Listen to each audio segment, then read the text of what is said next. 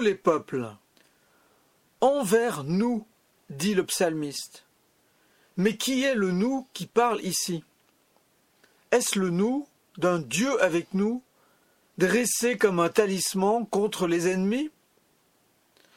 Le nous de l'Israël ancien, son roi, sa terre, son temple, nation en guerre contre les nations alentours? Non.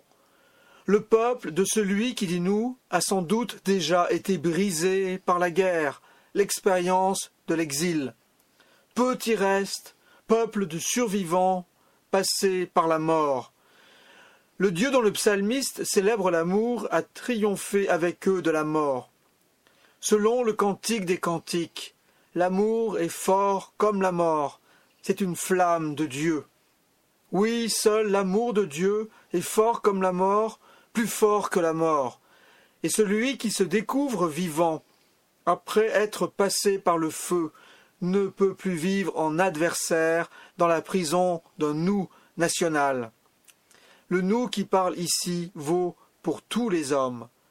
Dans le contexte des quelques mots du plus bref des psaumes, ce nous se trouve associé à tous les peuples et tous les pays.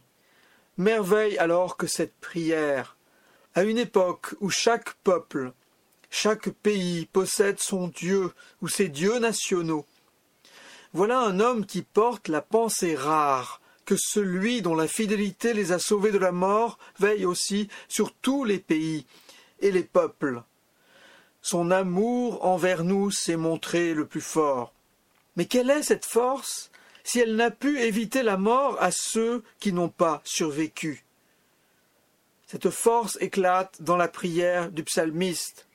Ni haine, ni accusation, ni amertume, ni esprit partisan dans son âme, seul un immense merci, un esprit de fête qui accueille tous les peuples, prodige de l'amour de Dieu.